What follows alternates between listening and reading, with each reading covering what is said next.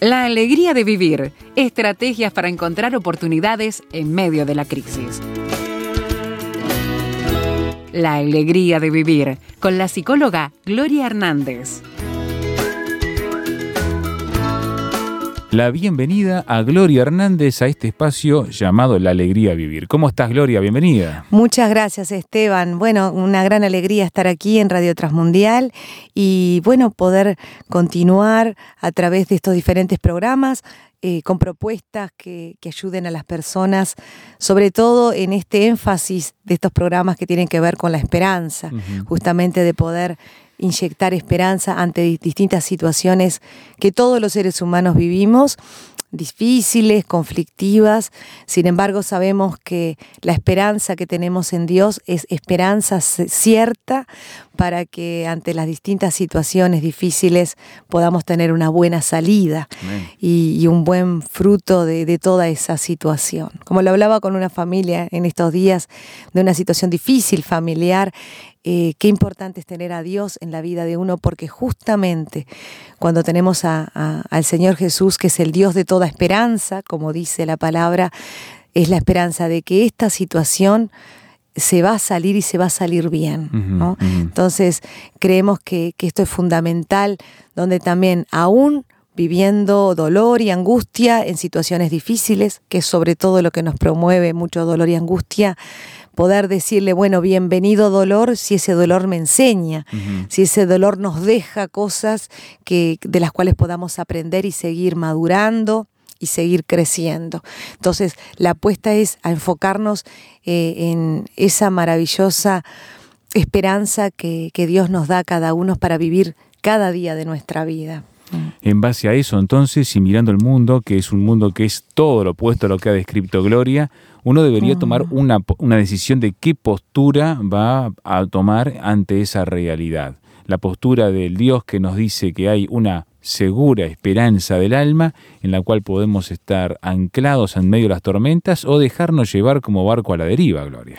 Exactamente, qué linda imagen es esa la que nos deja el Señor a través de su palabra. En el libro de Hebreos, justamente el, el pasaje es en Hebreos 6, los versículos 18 y 19 habla de esto, ¿no? De todos los que hemos confiado en la esperanza que Él nos ha dado. O sea, que es ser cierta, es verdadera esa esperanza que Él nos da y que Él nos da a todos los que hemos buscado su protección, porque el pasaje dice así, dos cosas que no pueden cambiarse y en las que Dios no puede mentir, recibimos un firme consuelo los que hemos buscado la protección de Dios. Es a quienes buscamos la protección de Dios y los que hemos confiado en la esperanza que Él nos ha dado, justamente esas dos actitudes, buscar la protección de Dios y confiar en la esperanza de Dios es justamente la firme y segura ancla para nuestra alma,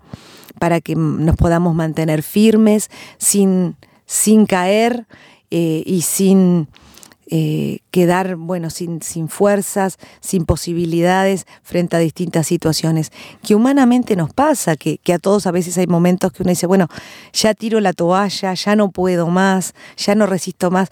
Uno lo escucha permanentemente día a día en, en esa intimidad del consultorio donde las personas abren el corazón y abren el alma y a decir, bueno, hay momentos que ya no quiero seguir o ya no puedo más, o para qué seguir viviendo y, vemos que, bueno, cuán importante es tomar y asirnos, como dice, de esa esperanza que es ancla del alma para seguir adelante y sobrellevar distintas situaciones. Y hay situaciones, Esteban, eh, complejas, difíciles, dolorosas, y una de las que, que, vamos a empezar a enfocar tiene que ver con la relación de, de, los hijos ya adultos en la vida adulta con los padres y con padres difíciles, a veces con padres mm, conflictivos. Y bueno, es una situación que no es fácil de sobrellevar, pero se ve más de lo que uno cree, ¿no? Es muy común, ¿no? Es muy, muy común. Y justamente lo que Dios quiere, y tomamos ahora la palabra de Dios en el libro de Romanos, en Romanos en el capítulo 12, el versículo 16 y el versículo 18, Dios nos dice, vivan en armonía unos con otros. Hasta donde dependa de ustedes, hagan cuanto puedan por vivir en paz con todos. En cuanto dependa de nosotros. O sea, no importa lo que el otro intente hacer, pero de nuestro lado el esfuerzo va a ser diferente. Exactamente. O la postura, aunque sea. Sí, porque hay una parte que, va a depender de la otra parte, de la otra persona. Sin embargo, acá la responsabilidad Dios la da a cada uno personalmente. Entonces dice, en esto de, de, de este mandamiento, vivir en paz, vivir en armonías unos con otros y hasta donde dependa de nosotros hacer todo el esfuerzo por tratar y por trabajar a favor de la unidad. Entonces, eh, poder tomar eh, y seguir este consejo bíblico de tratar de vivir en paz con todas las personas, ¿no? Este, más aún, este, bueno, ante esto tenemos que pensar y en nuestra familia de origen, ¿sí? que a veces eh, hay relaciones que, se han vuelto difíciles o han sido difíciles toda la vida, eh, porque la relación padres-hijos desde siempre fue difícil, los padres no, tal vez no pudieron llevar adelante una relación más saludable o más pacífica con, con los hijos y crecieron con ese modelo de relación difícil, conflictiva, exacto, un triste modelo. O eh, el crecimiento natural de los hijos que se van volviendo adultos, ahí comienzan conflictos fuertes con los padres desde el lugar de adulto a adulto, ¿no? Entonces lo que queremos es poder reflexionar y también a través de distintos testimonios, distintas situaciones que hacen que, que bueno, que, que la situación de la relación con los padres en la vida adulta se vuelva especialmente complicada y compleja. En medio de todo eso, entonces, la vida nos va a plantear esas situaciones. Pero Gloria, entonces, allí es donde juega el rol preponderante esa esperanza. Exactamente, es esperanza de que de estas situaciones se puede salir. Y lo que queremos proponer a través de estos programas es poder pensar en, diferentes situaciones y que también cada uno de los oyentes, cada uno de nosotros podemos eh, vernos reflejados o, identificados, ¿no? Básicamente en algunos puntos, pero saber que, bueno, que Dios tiene esperanza eh, frente a una situación tan compleja. Y esto no es solamente un voluntarismo, Gloria, porque está muy fácil abrir la boca, decir vamos arriba, que se pueda, hay esperanza. Mm, este, hay un montón de gente que se pone en el rol de motivacional, digamos, pero de una voluntad de que vamos arriba, hay que ser fuerza, pero en base a qué hay que hacer esa fuerza, en base a qué hay que tener esa visión optimista. El cristiano la tiene en algo que es una esperanza segura, podríamos Exacto, La firme y segura, como decía la palabra. Más allá de nuestra voluntad o nuestros deseos, ¿no? Sí, sí, exactamente. Justamente que Dios nos da esa esperanza y que Dios nos invita a poder experimentarla. Y experimentarla en nuestra vida cotidiana eh, concreta. ¿Y cómo hacemos justamente? Es cuando, cuando Dios actuó en un momento de tu vida y, tuviste la mano de Dios tremendamente poderosa y esa mano de amor que, que fue llevándote y haciéndote transitar en un proceso difícil, de prueba, de dificultad. Sin embargo, viste que ese proceso tuvo un comienzo, un transitar y al fin, cuando uno lo pone en las manos de Dios, ese final es un final positivo, bueno, de bendición. Y esa es la esperanza. ¿Qué es esperanza? Es esperar justamente en Dios de que de esta situación difícil, certeramente, verdaderamente, tengo asegurada una salida. Y una salida positiva.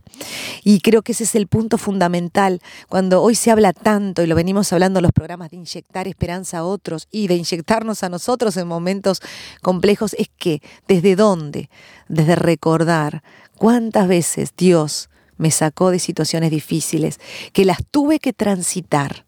Sin embargo, Dios al lado mío, como tantos ejemplos en la palabra del Señor, ¿no? Cuando el profeta eh, Daniel estaba en los fosos de los leones o estaban en el horno calentado siete veces los amigos de Daniel, Jesús estaba allí.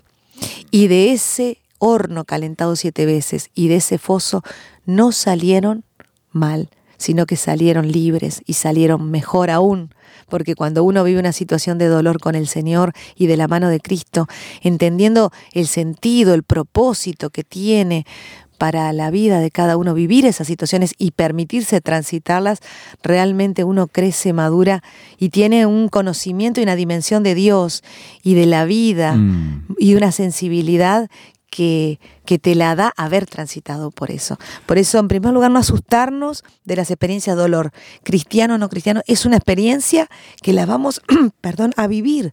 Porque el mismo Señor decía, en el mundo tendremos Aflicción. Ahora, confiad, porque Él ha vencido al mundo. Qué esperanza tan grande. Ante cada situación, victoria hay cuando la ponemos en las manos del Señor.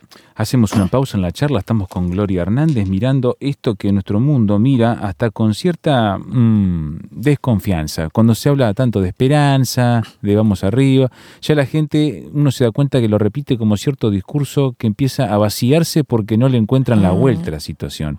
Pero el cristiano en esta realidad es quien verdaderamente se hace de la esperanza de Dios y la aplica en su vida. Ya venimos en la conversación con Gloria Hernández, no se vayan. ¿Quiere opinar? Póngase en contacto con nosotros al número de WhatsApp, signo de más 598 91 610 610.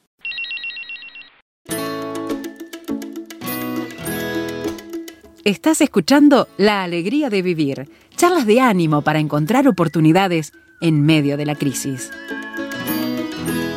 La esperanza de Dios se hace carne en la vida de aquellos que se aferran a sus promesas y cumplen con fe esa esperanza en su vida cotidiana. De eso estamos hablando, Gloria, en la búsqueda de respuestas. Sí. De esa esperanza que además vos decías y nos dabas a entender antes de la pausa que crece y se refuerza tras las pruebas. Exactamente, cada experiencia donde salimos adelante de la mano del Señor es una confirmación, es un mojón de experiencia y de riqueza de experiencia de vida para que cuando venga otros momentos, es interesante la misma palabra de Dios cuando habla, dice, cuando venga el día malo, es decir, que esos días también los vamos a tener que transitar, bueno, estar preparados, que aún en ese día malo va a haber una salida y de esa noche va a volver a haber un amanecer. Y esa es la esperanza y la confianza en Dios.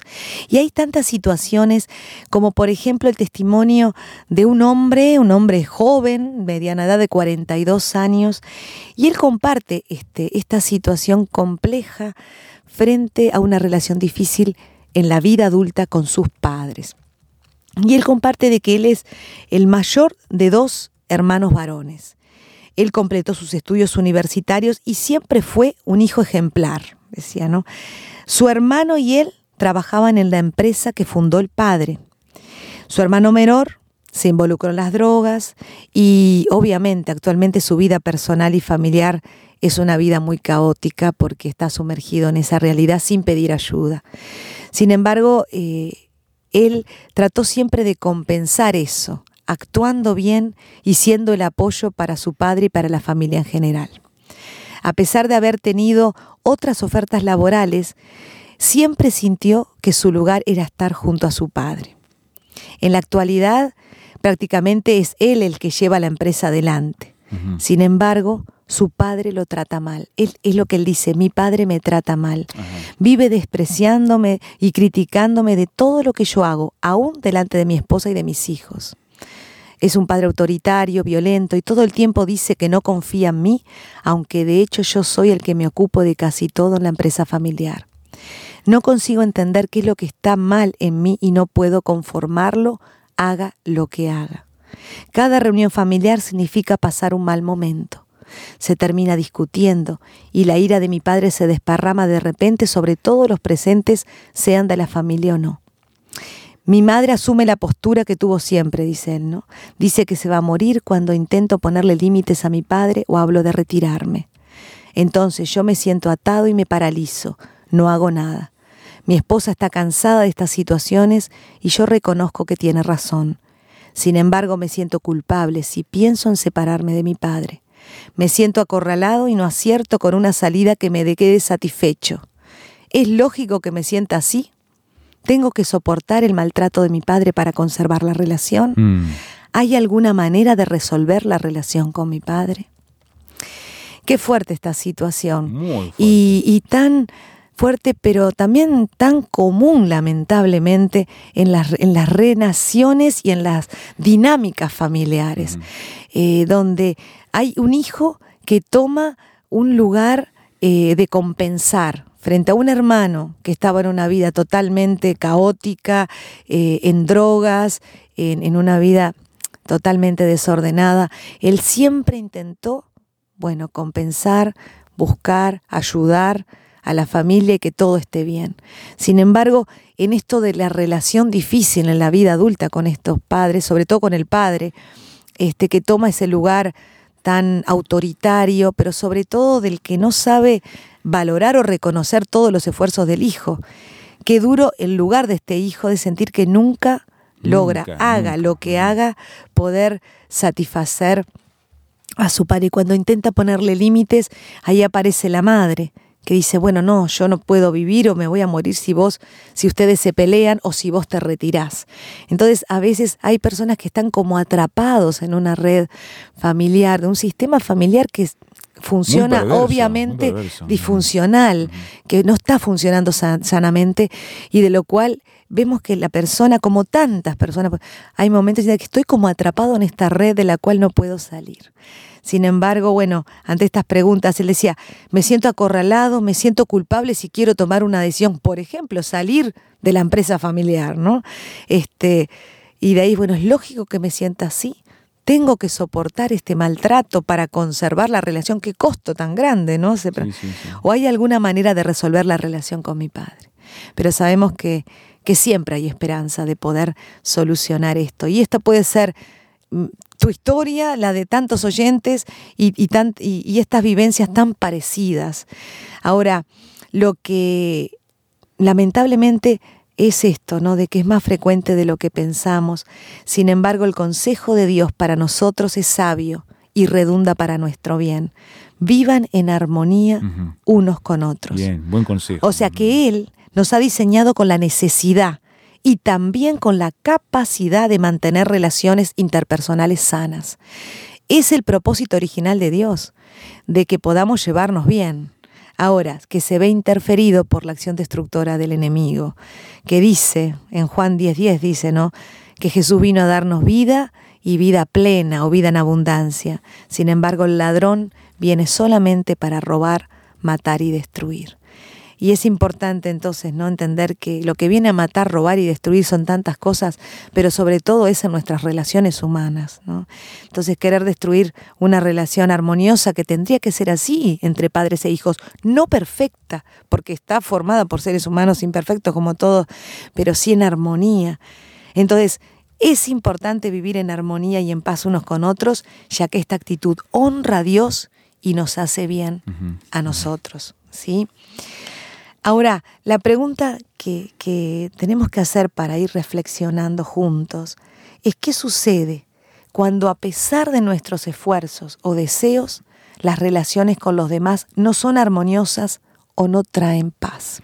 Que a pesar de buscar la paz y de seguirla, de nuestra parte está todo ok con ese sentimiento y acción, del otro lado no sucede lo mismo. Exactamente, ¿no? Porque cuando esta realidad sucede con los propios padres, por ejemplo, en lo que estamos trayendo desde este testimonio, es un motivo de mucho dolor. Porque muchos hijos padecen por no poder relacionarse satisfactoriamente con alguno de sus padres o con ambos en la vida adulta. Y además del dolor lógico que, que obviamente produce esta situación, si el hijo es cristiano, se agrega el peso del mandato bíblico que dice, honra a tu padre y a tu madre. Entonces surgen preguntas y cuestionamientos morales, espirituales en esto. ¿Qué significa honrar a mis padres? ¿no? ¿Qué actitud tomar frente a padres difíciles? ¿Cómo resolver satisfactoriamente los dilemas de una relación conflictiva? ¿Qué me pide Dios que haga? Cuáles deben ser mis prioridades. Entonces son preguntas que realmente eh, se habla, ¿no? Cuando se habla mucho de los hijos difíciles, pero con menos frecuencia se aborda el tema de los padres difíciles, ¿no? Eh, sin embargo, y por supuesto que hay grados variables de dificultad, que a veces son menores, otras veces realmente son muy graves. Hay problemas que se pudieron haber presentado ya en la infancia de los hijos, pero en otras oportunidades se hacen más evidentes ya cuando los hijos van evolucionando normal y gradualmente hacia la autonomía. Hay padres que les cuesta mucho cuando, el crecimiento de los hijos y cuando van tomando su independencia, ¿no? Entonces, eh, a veces cuesta esos cambios que son naturales de la evolución humana, porque los individuos y las familias estamos en constante desarrollo y cambio. Pasar de una etapa a otra siempre, genera nuevos desafíos y nuevas tensiones. Entonces, la mayor parte de las veces, los cambios normales que la vida nos propone en lo individual y en lo familiar se resuelven exitosamente, pero otras veces estos procesos se complican. Y ahí es cuando aparecen estos problemas.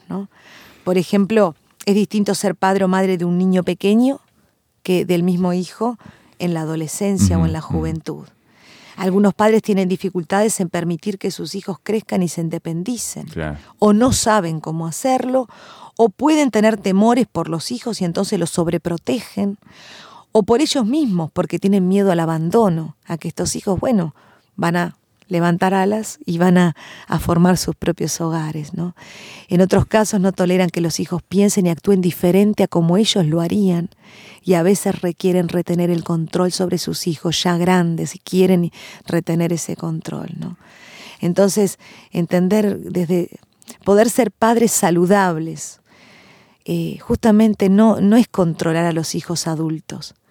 Sin embargo, si es poder buscar y agradecer a Dios en todo lo que esos hijos se van transformando para bien y en bendición, cuando son hijos que van eligiendo una vocación, eligiendo un proyecto de vida sano, estamos hablando de un proyecto de vida coherente, satisfactorio, aunque tal vez no sea el que el padre o la madre soñó. Estaba hablando la semana pasada con una chica que ella es hija única, fue una hija muy deseada después de varios embarazos perdidos de su mamá. Y bueno, hoy ya con veintipocos años, eh, realmente en una crisis vocacional, ella llega a la consulta y ella dice, siento que mis padres me ahogan porque como que tengo que ser el deseo de las expectativas que están todas puestas en mí. Y con, de, claro. de lo que mis padres o mi madre hubieran anhelado ser y no son.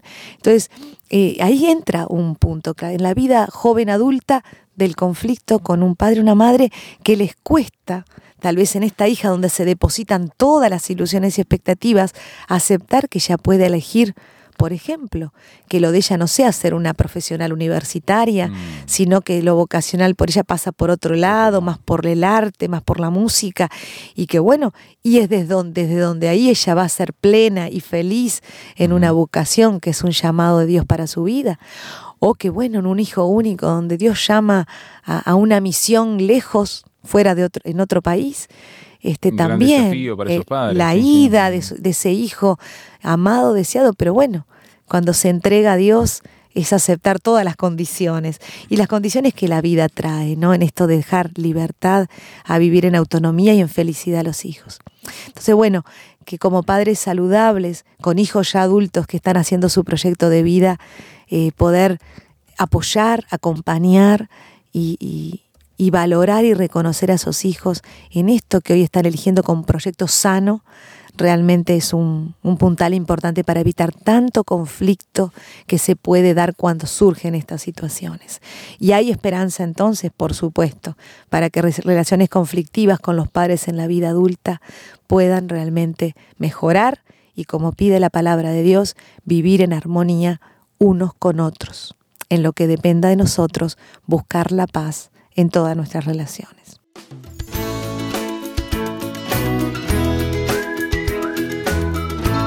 La alegría de vivir con la psicóloga Gloria Hernández es una producción de Radio Transmundial.